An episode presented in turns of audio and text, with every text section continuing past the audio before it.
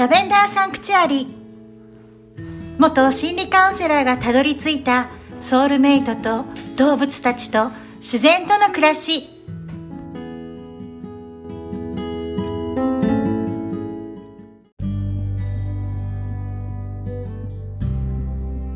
こんにちは、アリーです。ラベンダーサンクチュアリへようこそ。この番組はアメリカカリフォルニア州の田舎からお届けしております。今日もまた犬と共に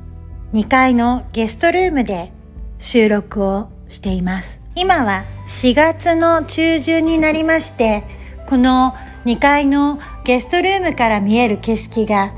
だいぶ変わってきました。うちのフロントヤードにはサルスベリの木が何本か植えてあるんですが、冬の間は枝伸びだったんですが、だんだん葉っぱが生えてきまして、そしてここからラベンダーが一望できるのですが、どのくらいですかね。半分ぐらいのラベンダーが半円から茎を伸ばしているような感じです。そしてとても綺麗だったフェンスのところに植えてある黄色の木工バラ、そしてスプリンクラーのポンプの周りに植えてある白い木工バラも終わりかけで、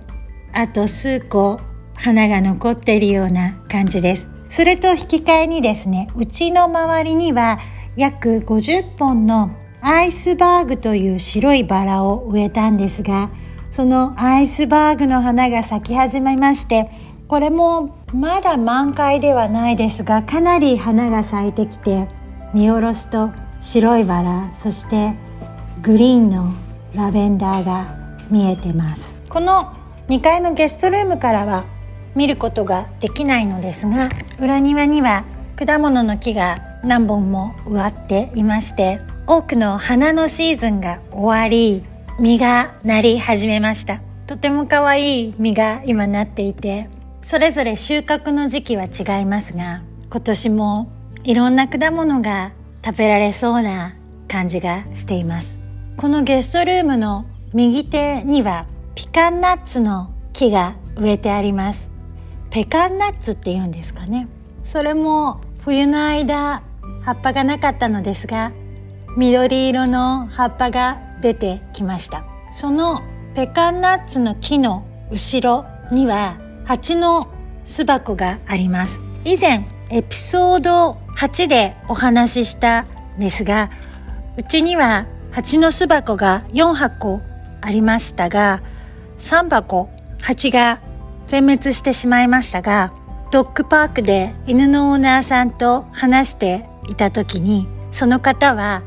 養蜂家で蜂に詳しい方だったんですが、今は刺さない蜂を飼っているという話を聞いて、夫も私もびっくりしまして、じゃあその刺さない蜂を買って育ててみようということで注文しまして先週末その蜂たちを引き取りに行きました。今まではですね、夫が蜂に刺されて緊急救命室に行ってちょっと危険な状態になったりですとか、その後もですね、蜂が夫の匂いなのか何なのか覚えていて何もしてないのに攻撃するようになったりとかちょっと蜂蜜は美味しいけれど怖いなという感じはしていましたがこの刺さない蜂たちがどんな感じなのかこれからもポッドキャストで報告していきたいなと思います。今までのミツバチに比べて若干穏やかだなという感じは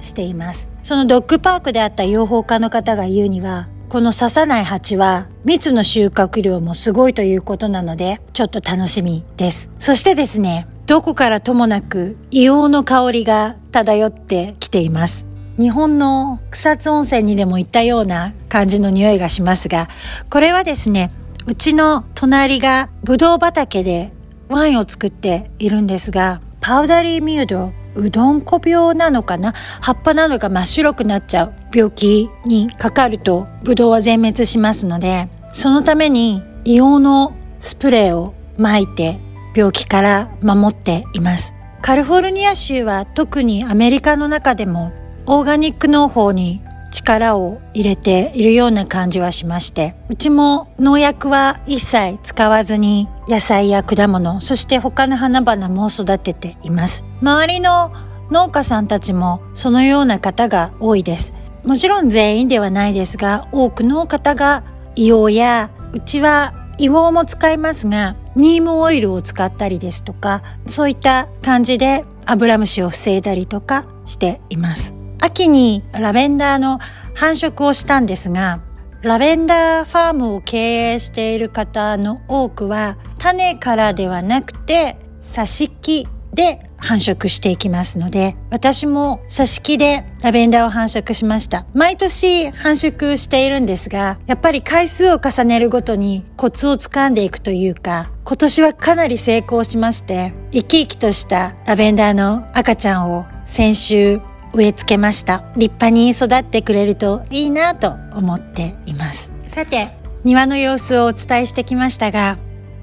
刺さないミツバチを引き取りに行った時、そこまでのドライブ時間は片道2時間半かかりまして往復で5時間。実はその翌日にエピソード6でお話しした素晴らしいブリーダーさんに会いに行ってきました。エピソード6を聞いてくださった方は覚えてるかもしれませんが、アイリッシュウルフハウンドという世界で一番背の高い犬を繁殖している方で、その方のお家ではなくて、アイリッシュウルフハウンドのオーナーさんたちの集まりに見学しに行きました。立つと私より背が高いんですが、体重も100キロぐらいありまして、かなり大きな犬で、びっくりしました。またこのお話は、ハッピードッグハッピーキャットのコーナーでしようかなと思っています。その集まりのところまで車で片道1時間、往復2時間かけて行ってきたんですが、刺さないミツバチを引き取りに行った往復5時間とアイリッシュウルフハンドの